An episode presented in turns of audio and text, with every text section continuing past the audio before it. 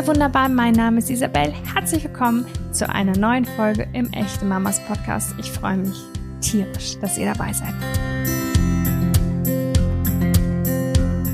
Als ich vor etwa eineinhalb Jahren erfahren habe, dass ich mit meinem Sohn schwanger bin, habe ich mich ehrlicherweise nicht direkt um eine Hebamme bemüht, sondern erst nach drei Monaten. Was natürlich viel zu spät ist, vor allen Dingen in einer Stadt wie Hamburg. Auf der Suche nach Alternativen bin ich über die Arbeit einer Dula gestolpert und war sofort überzeugt. Was eine Dula ist und macht, kann ich euch ganz kurz und knapp zusammengefasst sagen.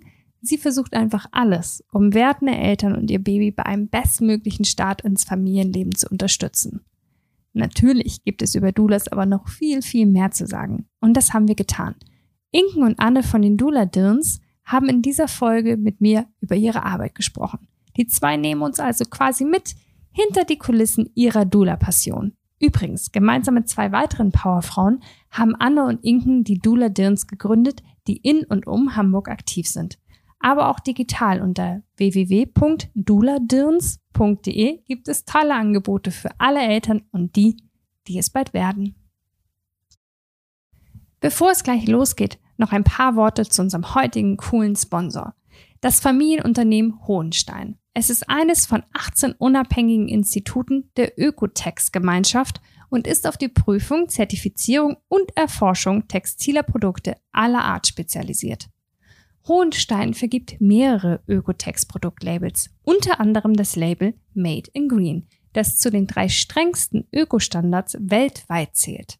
Egal ob beim Kauf von Kleidung oder Windeln, am Made in Green Label erkennt ihr auf einen Blick mehrere Dinge, dass das Material schadstoffgeprüft ist, dass das Produkt aus umweltfreundlichen Betrieben stammt und dass in der ganzen Produktionskette faire Arbeitsbedingungen herrschen.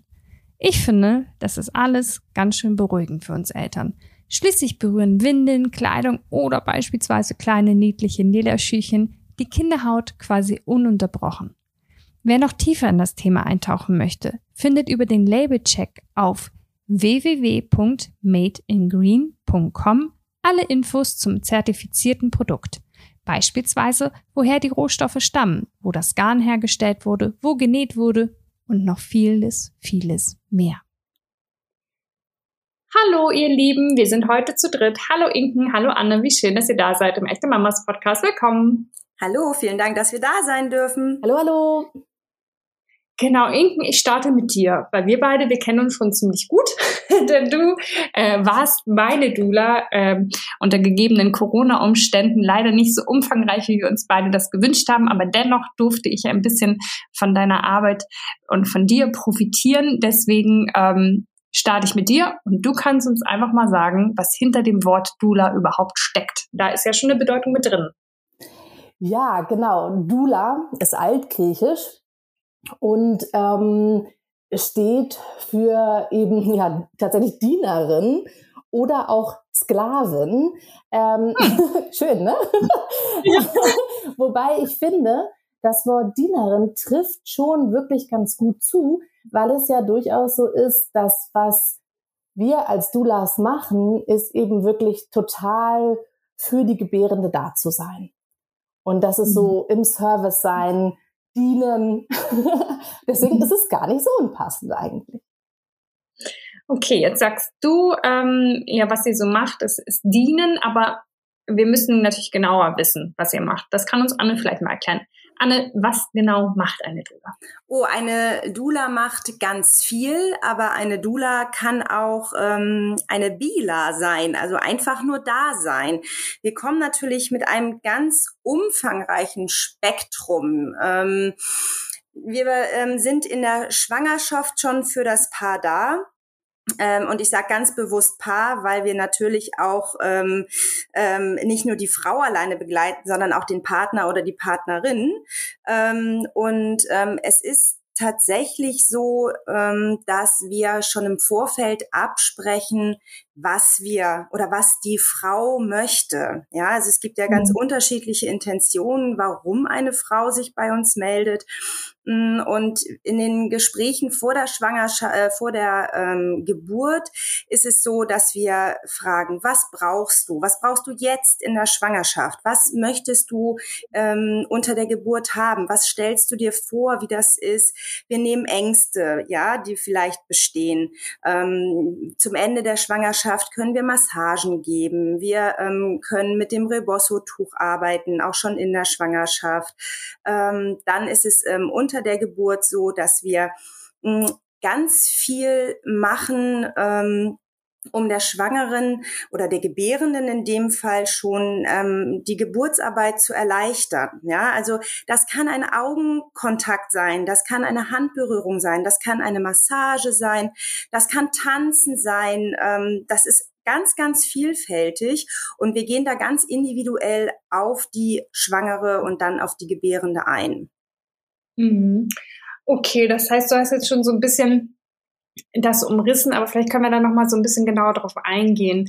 Ähm, wenn ich jetzt schwanger bin und ich entscheide mich für eine Doula, wie sieht denn meine Begleitung durch euch bis zur Geburt aus? Also hat man so eine bestimmte Anzahl von Treffen? Du hast eben gerade gesagt, ihr könnt Massagen zum Beispiel geben. Ich weiß, dass wir ähm, mit Inken, mit diesem äh, Rebozo, Rebozzo, Rebozzo, ich weiß nicht, wie spreche ich es aus? Rebozo. Rebozo ähm, Tuch, wo man auch so eine Art Massage, ganz angenehme Schütteltechniken machen kann.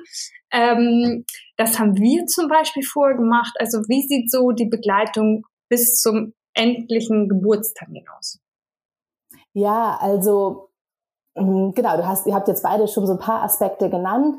Also im Endeffekt ähm, sind es meistens zwei Treffen oder drei ähm, vor der Geburt und da gucken wir halt erstmal, ja, was ist eigentlich wichtig? Ne? Wo liegen eigentlich die Schwerpunkte? Was möchte die Gebärende und ihr Partner, Partnerin? Was wünschen die sich? Und dafür haben wir auch unterschiedliche Techniken, wie zum Beispiel so ein, wie so eine Art Kartenspiel, was wir legen können, wo dann so Begriffe draufstehen wie ähm, PDA, Kaiserschnitt oder selbstbestimmt sein oder so, ja. Und damit erkunden wir im Endeffekt äh, diese, ja, auch vieles davon, denn nicht immer wissen wir ja schon oder weiß die Gebärende schon genau, was sie will und manchmal weiß sie es auch schon. Das ist sehr unterschiedlich. Ne? Und dann begibt man sich im Endeffekt auf so, ein, so eine kleine Reise, um einfach mal rauszufinden, wie könnte denn das eigentlich aussehen und wie könnte auch die Unterstützung von der Dula eben aussehen. Und dann ähm, ja, gibt es unterschiedliche Techniken. Ihr habt schon ganz viele so richtig schön genannt. Das Rebozo, ne, das ist einfach super schön, weil das so ein, so ein Schütteln und Getragensein in sich ist. Und weil es aber auch wirklich praktisch ist im Sinne von, dass eben das Kind, das hat ja seinen Weg zu machen durch diesen Geburtsprozess, durch den Geburtskanal. Und das können wir unterstützen, ja. Und das tut halt vorher der Frau gut, aber es ist auch unter der Geburt super und auch vorbereiten super, damit das Kind richtig schön in die Pole Position quasi finden kann. Und das sind eben zum Beispiel jetzt mal ein paar Techniken, die super sich eignen für diese ersten Termine, aber dann auch wirklich sowas wie möchtest du, dass Fotos gemacht werden oder das ist, wobei das ist immer unterschiedlich, manche Doulas machen das natürlich auch nicht. Das ist, hängt immer dann auch so ein bisschen mit quasi, also jede Doula bringt da auch teilweise so ein bisschen anderes Repertoire natürlich mit, ne? So, also man kann immer nicht für alle gleich sprechen am Ende. Aber was es auf jeden Fall vereint, ist wirklich so diese mentale Begleitung. Wenn gewünscht ist, können es halt auch zum Beispiel Meditation ähm, angeleitet werden, Entspannungstechniken, Atemtechniken zusammengeübt werden, ne? so dass man auch zusammen guckt, was möchte man denn eigentlich unter der Geburt gerne machen und ähm, das eben gemeinsam rauszufinden, was das sein könnte. Mhm. Ja, das fand ich, ähm, habe ich tatsächlich gerade eben schon wieder ein bisschen vergessen gehabt, bis du das gesagt hast, das mit diesen mit diesen Karten und das ähm, habe ich als sehr schön empfunden, weil erstens ähm, wir hatten die Geburt vorher schon so ein bisschen durchgesprochen und geplant, ähm, aber ganz viele Punkte als Erstgebärende waren mir halt gar nicht so bewusst. Und ähm, ihr als Doulas wisst natürlich, ähm, mehr, was los ist im Kreissaal oder zu Hause oder wo auch immer man gebärt. Äh, deswegen fand ich das erstens schön, dass man wirklich nochmal alle Aspekte irgendwie so der Geburt sich nochmal so präsent ruft und sagen kann, ach so, ja, wie möchten wir das eigentlich? Und zweitens ist es ja auch ganz schön, sich einfach emotional so mit diesem Thema auseinanderzusetzen, weil es ja die Geburt einen dann doch schon nochmal ein bisschen näher bringt und so ein bisschen realistischer macht und so. Das ist auf jeden Fall ein schönes Tool, ähm, was man ja mit euch zusammen gut machen kann. Ne? Auf jeden Fall. Ich finde das Gartenspiel toll. Ähm, habt ihr wahrscheinlich schon den Großteil erzählt, was so unter der Geburt passieren kann. Äh, gehen wir da mal von aus, dass es ähm, irgendwann die Uhren wieder normal laufen und die Welt sich wieder richtig dreht. Ähm, Inken, genau, wir durften dich nicht dabei haben bei unserer Geburt. Mhm. Aber sagen wir jetzt mal, die Dula darf mit dabei sein. Ähm, wie kann da eure Form der Unterstützung noch aussehen oder haben wir eigentlich schon alles erwähnt? Ähm, das beantworte ich jetzt mal als Anne. Ähm, ja, ähm, wie ich vorhin schon gesagt habe, es gibt da so ein ganz, ganz breites Spektrum und Inken hat ja auch schon gesagt, dass was wir so vorher mit mit dem Paar oder auch der Frau besprechen, das versuchen wir natürlich auch im Kreissaal oder bei der Hausgeburt oder im Geburtshaus ähm, umzusetzen. Ähm, oft ist es dann aber auch so, dass die Frauen nochmal ganz an, was an ganz anderes wollen. Also ähm, natürlich ist das immer so dieses, wir sprechen vorher und ich sag in meinen Gesprächen immer, und du wirst sehen, es kann auch sein, dass es anders kommt. Ja, erst sagt die Frau, sie möchte in die Badewanne, dann merkt sie, nee, das Wasser ist jetzt gerade gar nicht so mein Element. Ähm, was wir versuchen, ist auch ein Sprachrohr zu sein. Also ähm, die Frau oder das Paar in dem Moment zu unterstützen, wenn sie vielleicht auch Fragen haben. Ähm, Im Kreißsaal wird oft einfach ähm, schnell geredet, es werden ähm, Dinge entschieden und die Paare ähm, werden da manchmal doch ein bisschen vergessen, obwohl es um sie geht. Und ähm, da einfach mit dem Paar auch zu sprechen, zu erklären, warum Dinge entschieden werden oder auch vielleicht zu sagen, wisst ihr, ihr könnt hier mitreden. Es geht um euch und um euer Kind. Das ist ganz wichtig.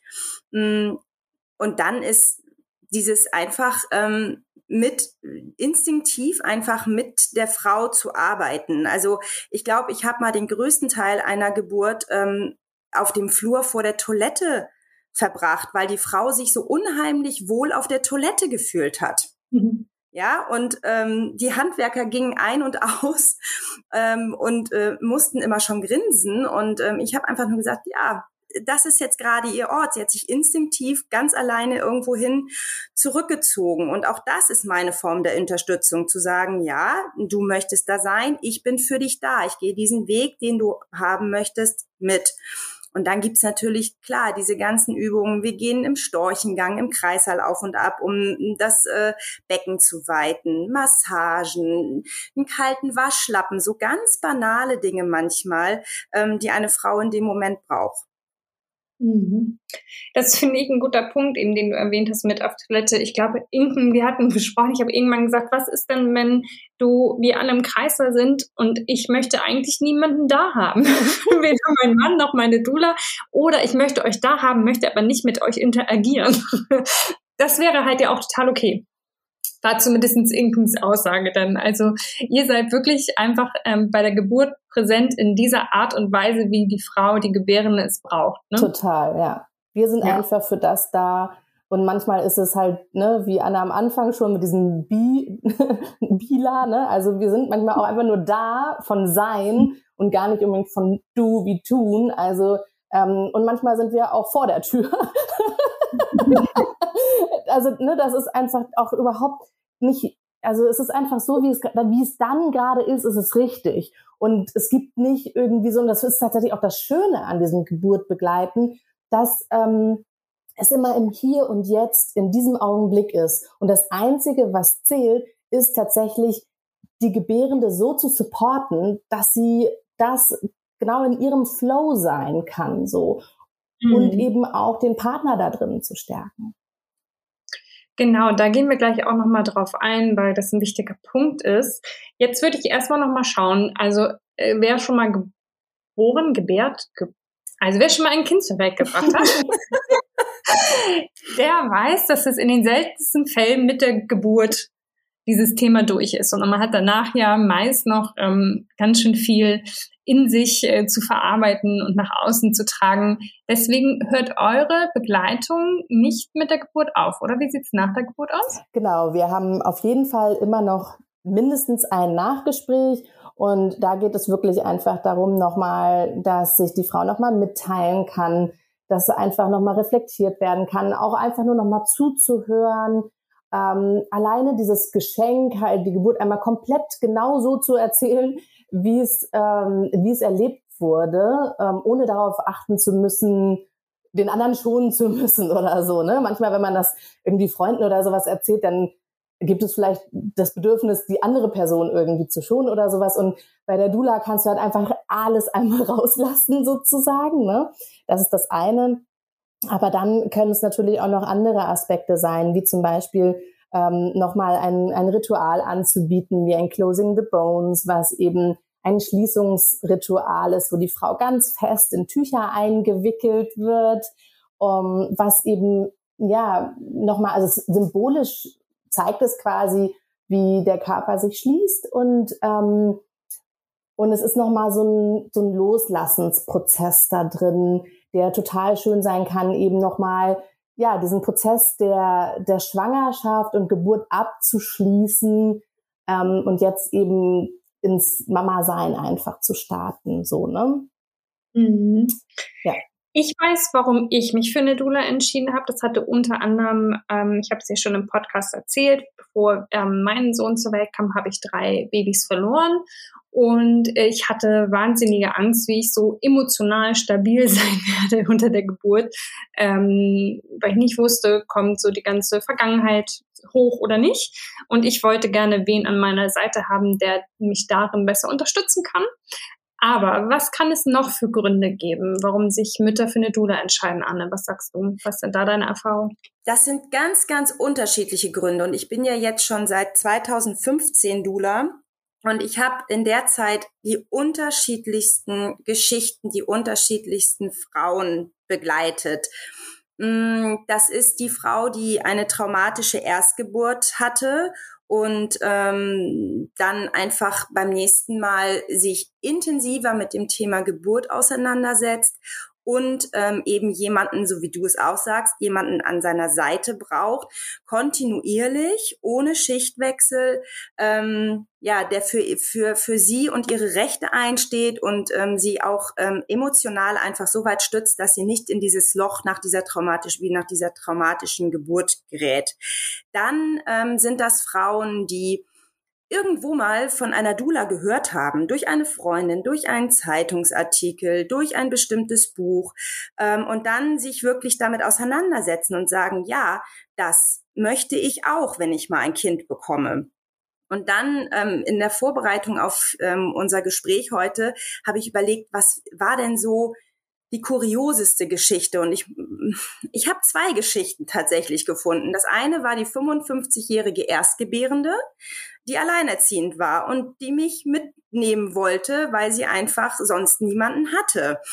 Mm, und dann war es die taffe Geschäftsfrau, die sieben Monate lang Horrorstories gehört hat über Geburten und fest entschlossen war, ähm, einen Kaiserschnitt machen zu lassen.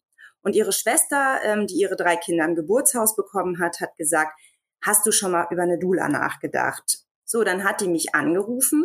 Wir haben uns getroffen und sie hat auch ganz klipp und klar gesagt, du bist heute hier, ähm, nicht weil du mich überzeugen sollst, sondern ich sag dir, ähm, ich will eigentlich einen Kaiserschnitt und ähm, was kannst du mir über natürliche Geburten erzählen?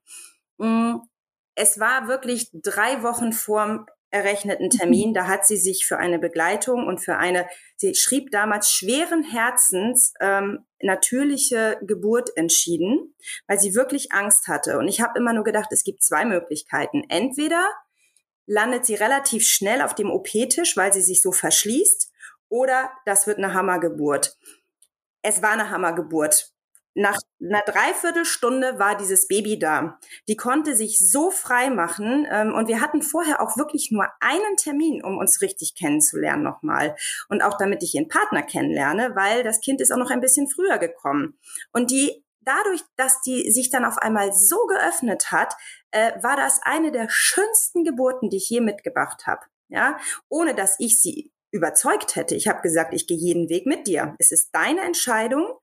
Ähm, und ich glaube, das war so ein bisschen dieses, sie, sie hat keinen Druck mehr gehabt irgendwie. Und das mhm. war wirklich, wirklich toll. Und ähm, deswegen ist dieses Spektrum wirklich von der taffen Geschäftsfrau bis zur ähm, traumatischen Erstgeburt, äh, wird das wirklich alles dabei. Okay. Ja, super spannend. Und spannend finde ich auch, dass man sehr schnell merken kann bei den ersten Gesprächen, dass es eben, wie wir eben auch schon ein paar Mal angedeutet haben, nicht nur die Frau unterstützt, die ihr Kind zur Welt bringt, sondern eben auch ihre Partnerin oder ihren Partner. Ähm, ja, warum ist das ähm, ja auch für, für denjenigen, der die Frau in Kreissaal in die Geburt begleitet oder ins Geburtshaus, warum ist da eine Dula äh, wichtig oder schön oder gewinnbringend? Ja, im Endeffekt ist es ja so, dass ähm, zum einen eigentlich jeder, der noch einfach supportive dabei ist, erstmal ja eigentlich erstmal eine gute Idee ist. Das haben wir nur gesellschaftlich betrachtet, sehen wir das irgendwie nicht so, weil wir irgendwie denken, ich nehme meinen Partner oder Partnerin und gehe zur Geburt. Ne? So, das hat sich so eingehämmert ähm, sozusagen. Aber im Endeffekt ist es so, früher hat man immer mit, ja, mit Frauen zusammengeboren. Also es ist ja eigentlich diese Dula, Geburtsbegleitung ist vom Grundprinzip her auch nur etwas Altes, was wieder hochkommt, ja, also eine alte Tradition, die wiederbelebt wird sozusagen. Und die Partner, die dürfen ja erst seit ja 40, 50 Jahren oder sowas mit zur Geburt kommen. Früher hat okay. man die ja vor dem vor der Klinik stehen lassen. Dann saßen sie an ihrem Telefon, damals rauchend und warteten darauf, dass der Anruf kommt, ihr Kind sei geboren und es ist ein Mädchen oder ein Junge, so ungefähr. Ne? Und dann hat man die Männer mit reingelassen in die Kliniken, aber ihnen halt gar nicht gesagt, was sie machen sollen. Und ähm, diese, diese, diese, sie, sie können so supportive sein. Ähm, aber dafür ist es auch hilfreich, eben auch ähm, erstmal auch zu überlegen, was, was kann ich denn überhaupt machen und wie kann ich denn supportive sein und wie kann ich denn, ähm, mal, also und da kann halt einfach eine Dula natürlich nochmal einen neuen Blickwinkel reinbringen. Manchmal ist es meine Aufgabe als Dula einfach nur das Paar zu supporten, dass die in sich als Team gut zusammenarbeiten.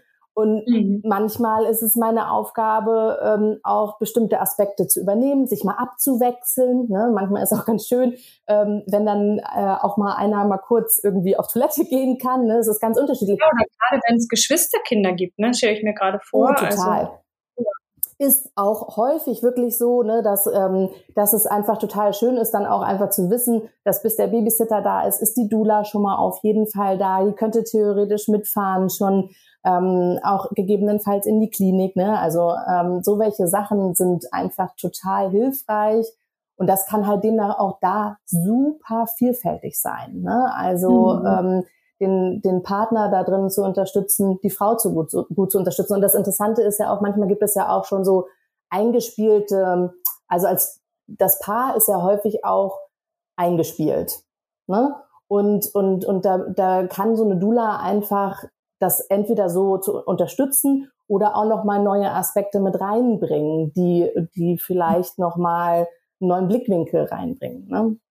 Ne? Super spannend und ich glaube, was ganz, ganz viele interessiert, ist eine der simpelsten Fragen. Also bei meiner Recherche ist die immer mit aufgetaucht.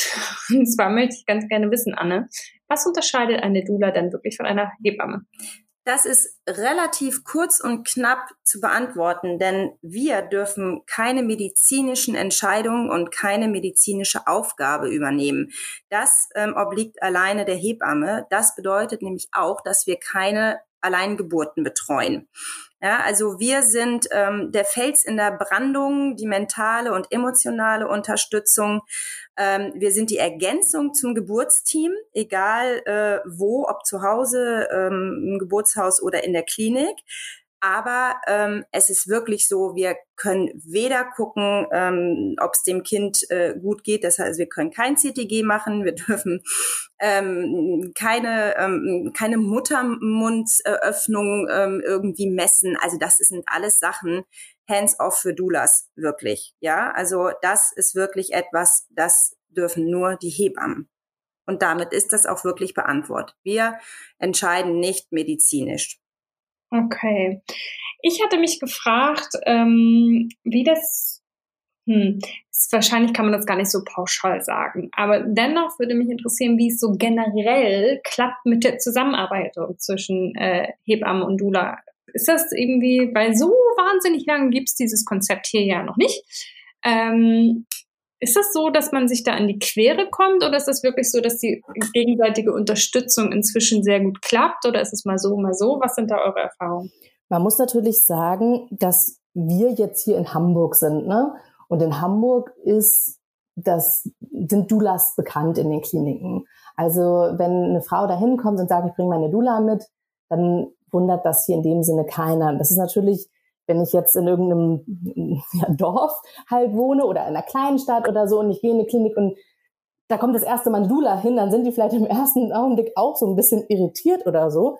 Aber in der Regel ist es etwas, was, was eigentlich jetzt so immer mehr auch tatsächlich kommt. Ne? Also es ist gerade so etwas, was sich einfach ähm, in die Richtung bewegt, was natürlich irgendwo auch Sinn ergibt, weil es eben diese eins zu eins, die seelische eins zu eins Betreuung eben leisten kann, ja. Und ähm, oft ist es so, dass dieses Teamwork mit der Hebamme etwas ganz Wunderbares ist. Also ich habe es als sehr wertvoll empfunden und wahrgenommen und ähm, was total schön ist, ich erinnere mich an eine Situation, da war das wirklich so, da, wenn die Hebamme, das war in der Klinik und immer wenn die Hebamme reinkam, haben wir dann so richtig so die Sachen besprochen, dann hat sie nach meiner Meinung gefragt, dann hat sie nochmal hier und dann haben wir das zusammen so quasi erforscht und dann hat die Gebärende gesagt, ich will das und das machen.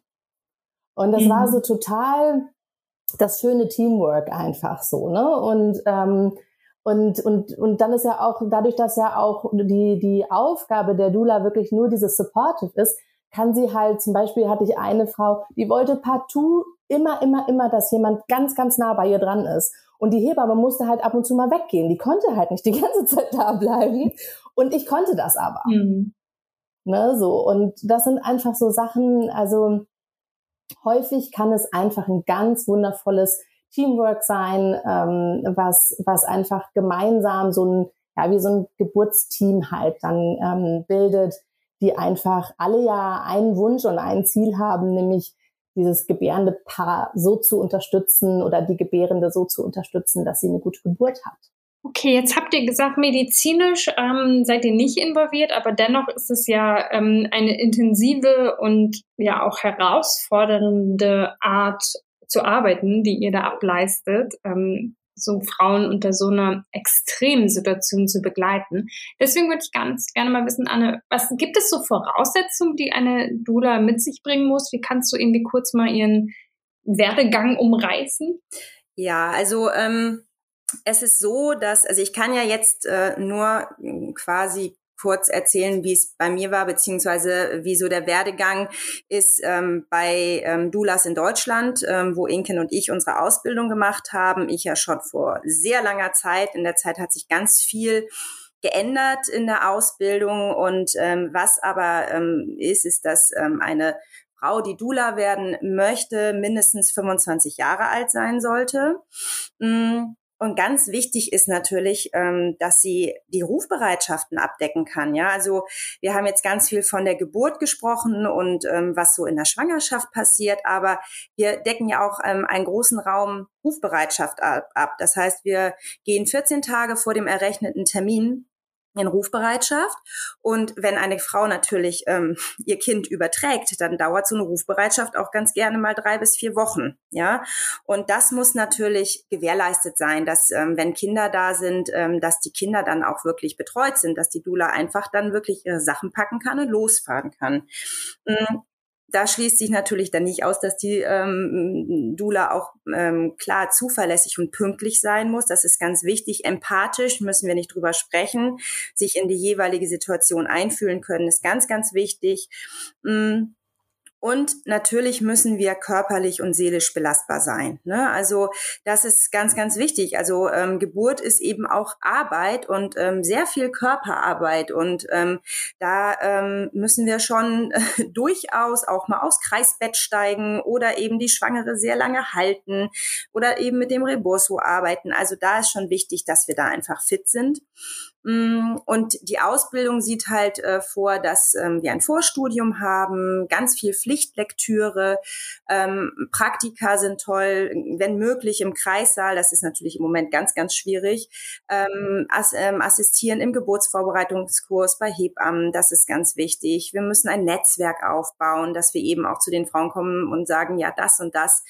Ähm, haben wir ähm, quasi ein Netzwerk mitgebracht. Wenn du ähm, irgendwas brauchst, wir sind da.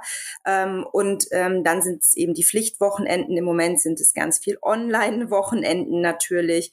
Ähm, und da wird eben ganz viel. Da ist Stillen und Tragen und Bindung und ähm, ja, wenn die Traumgeburt zum Trauma wird. Also es wird ganz, ganz viel umrissen in dieser ähm, Ausbildung und wir können uns natürlich auch jederzeit fortbilden.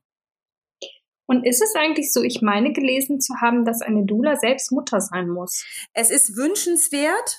Mhm. mhm. ähm, ich habe nämlich eben extra nochmal nachgeguckt, ähm, weil ich weiß, dass ähm, es ganz viele Frauen gibt, die Dula werden möchten, aber eben aus bestimmten Gründen keine eigenen Kinder haben. Ähm, und es ist schon so, dass ich glaube, es weiter geöffnet wird für Frauen, die aus, die eben Dula werden möchten, aber eben keine Kinder haben. Da wird sicherlich ganz genau geguckt, warum und ähm, es werden alle anderen Spektren trotzdem erfüllt, ja, weil ich finde, ähm, auch ähm, eine Hebamme, äh, die keine Kinder hat, kann eine tolle Hebamme sein. Total, ja, okay. Hm, jetzt haben wir vorhin schon äh, kurz, äh, ich möchte, ich möchte doch nicht drauf rumreiten, aber wie gesagt, die Geburt meines Sohnes war im ersten Lockdown. Das heißt, ähm, die Dula durfte nicht dabei sein. Was unser Problemchen damals war für, für alle Seiten ist, dass es noch alles so wahnsinnig unklar war, weil man wusste nicht, darf jemand mit, darf keiner mit, darf man nicht mit. Inzwischen ähm, gibt es diese Lage schon ein bisschen länger und ich befürchte, es wird sie auch noch geben. Wie ist inzwischen, äh, wie seid ihr inzwischen aufgestellt? Wie ist der Rahmen, wie eine Doula jetzt unterstützen kann, wenn sie da tatsächlich bei der Geburt nicht dabei sein kann? Könnt ihr trotzdem äh, ja irgendwie supporten und wenn ja, wie sieht das aus? Ja, also genau, bei dir war das ja tatsächlich meine aller, allererste Rufbereitschaft in diesem neuen, ähm, ja, in dieser anderen Welt, kann man es ja fast schon nennen. Und ähm, es ist natürlich so, dass wenn sich jetzt ähm, ein, ein, ein Paar, eine Frau für eine Geburtsbegleitung entscheidet, dann wissen die das ja schon. Und sie entscheiden sich bewusst, ähm, wobei natürlich jede Frau äh, sich immer dafür entscheidet, ähm, quasi das Risiko auch einzugehen, dass die Dula gegebenenfalls irgendwie aus irgendwelchen Gründen teilweise nicht dabei sein kann oder es gibt immer Sachen, die passieren können. Ne? Also hast ja nie eine hundertprozentige Garantie, wobei das zum Beispiel auch einer der Gründe ist, warum Anne und ich mit unseren Kolleginnen zusammen die Dula, die uns gegründet haben, weil wir einfach dadurch natürlich eine viel bessere Abdeckung haben. Und selbst wenn jetzt eine von uns plötzlich sich das Bein brechen würde, könnte halt die andere losfahren. Ne? So. Aber es ist natürlich trotzdem immer ein gewisses ähm, Restrisiko da, dass aus irgendwelchen Gründen oder zum Beispiel eine Fruchtblase, die Fruchtblase geht auf, you know it, dann ähm, ist natürlich einfach teilweise so, dass die Frauen dann halt losfahren in die Klinik ähm, und wenn die, ähm, äh, die Dula nicht mitkommen darf in die Klinik, dann kann sie halt äh, an der Stelle nur noch halt telefonisch quasi zur Verfügung stehen. Ne? Und ähm, deswegen versuchen wir einfach so gut wie möglich vorzubereiten und dann eben in die Rufbereitschaft zu gehen, wenn möglich zu dem Paar nach Hause zu fahren und sie zu begleiten, bis sie eben in die Klinik gehen oder halt ins, wobei ins Geburtshaus und äh, Hausgeburt, da dürfen die Doulas ja weiter dabei sein. Und ähm, ich habe auch tatsächlich schon Geburten begleitet, wo sich eine Frau dann unter anderem auch aus diesen Aspekten dann noch für eine Hausgeburt entschieden hat. Ne? Ja, ja, ich glaube, es passiert gerade auch gar nicht so selten. Ähm. Genau, jetzt gibt es nur noch das Problem, dass man auch eine Hebamme finden muss. genau, und ähm, ja, und dann ist es natürlich so, wie gesagt, dass ähm, wir Doulas, wir machen das ja aus vollem Herzen und wir sind immer für alles zu haben. Also sei es ähm, einfach nur sich an die Strippe zu hängen, zu telefonieren, ähm, sei es eben einfach, also alles, was geht und dann halt gegebenenfalls auch einfach dann eben im Nachgang sonst auch nochmal ähm, supportive eben zu unterstützen. Ne? So, also das ähm, ist einfach ein Paket, was rundherum dann eben das Ganze, ähm, ja, also auch wenn wir dann teilweise bei der Geburt selber nicht dabei sein können oder zumindest bei dem Teil der Geburt, wo das Kind geboren wird. ähm, aber wir haben halt auch schon wirklich süße Sachen erlebt, wo dann Paare überlegt haben, ob sie vielleicht einfach, äh, also es ist nicht, äh, ist bis jetzt nicht vorgekommen, aber ob sie halt irgendwie mit ihrem Campingwagen einfach sich mit der Dula vor der, die Klinik stellen, um dann reingehen zu können, wenn sie, wenn es dann losgeht, so ungefähr. Also man wird dann auch kreativ, ne? Wie sollen wir sonst durch diese komische Zeit hier kommen? Also lässt ja alles Mögliche einfallen. Aber es ist ja so, wie du sagst, wenn jetzt eben die Fruchtblase nicht platzt ähm, und alles ähm, ja so langsam und stetig vorangeht, dann hat man ja durchaus noch die Chance, ein paar Stunden zu Hause zu sein mit eurer Unterstützung dann. Ja, total. Ähm, nun würde ich jetzt ganz gerne noch mal so ein paar faktische Sachen wissen, und zwar finanzielle. Wie sieht es mit den Kosten aus? Gibt es ähm, Kassen, die den Dienst übernehmen oder teilweise übernehmen? Und könnt ihr so eine ungefähre Summe sagen, mit der wir rechnen müssen, wenn wir ähm, mit einer Dula gebären möchten? Also ähm, leider ist es so, dass die Krankenkassen die Kosten nicht übernehmen, auch nicht anteilig.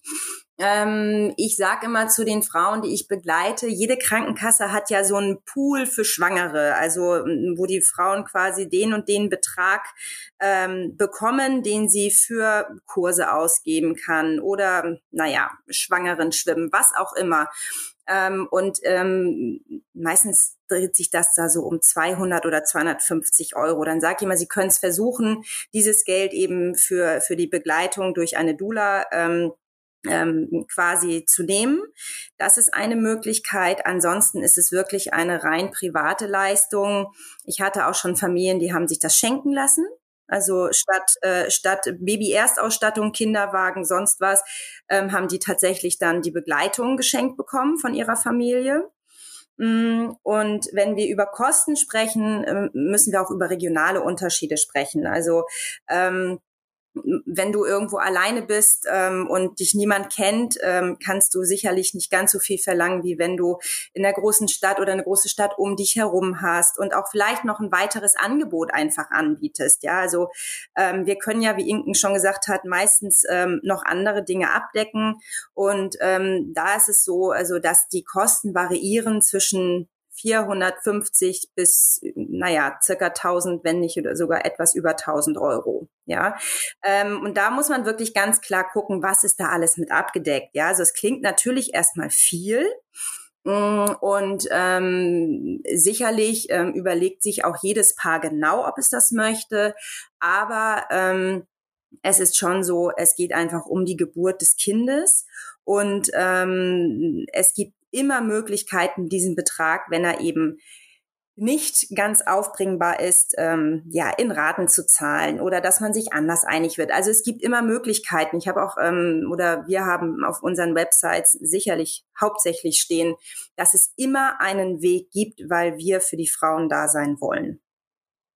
Genau, und da wäre nämlich meine Frage noch, gibt es denn ähm, naja, es gibt ja manchmal einfach so Verbunde oder so, ne, die äh, diese Art von Arbeit unterstützen. Gibt es irgendwelche äh, Schlupfwinkel, noch irgendwelche Wege, uns da finanziell unterstützen lassen zu können, wenn wir uns die Dula eigentlich nicht leisten können?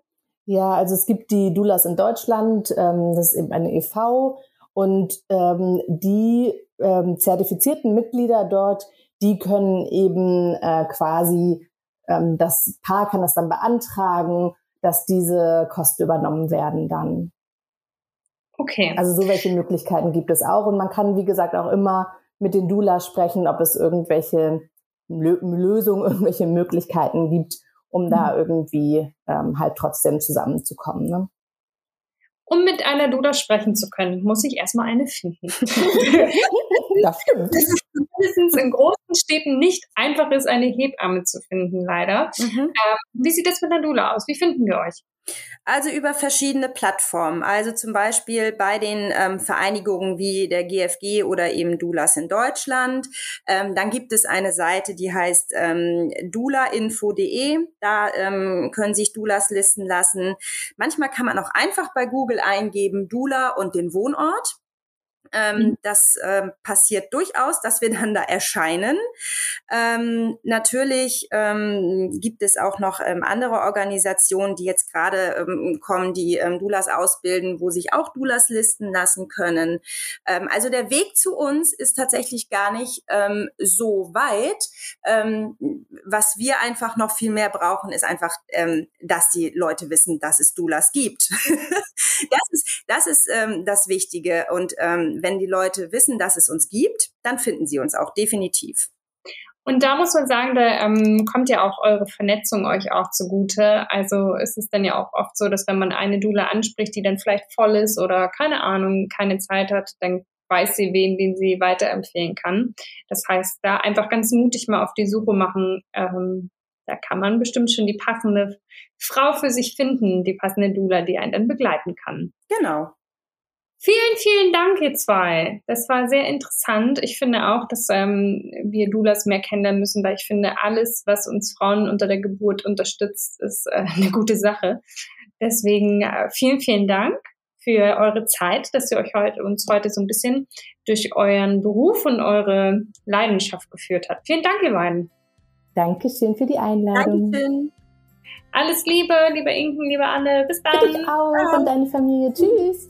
Danke, ciao. Liebe Inken, liebe Anne, ich danke euch noch einmal für den Einblick in eure wunderbare und wertvolle Arbeit. Ich glaube, nicht nur aktuell, sondern auch dann, wenn die Pandemie endlich vorbei ist und sich die Welt wieder normal dreht, werden sich viele werdende Eltern über ein starkes Netz aus Unterstützern freuen. Und eine Dula ist meiner Meinung nach eine ganz großartige Ergänzung zum üblichen Team aus Hebammen, Ärzten, Freunden und der Familie.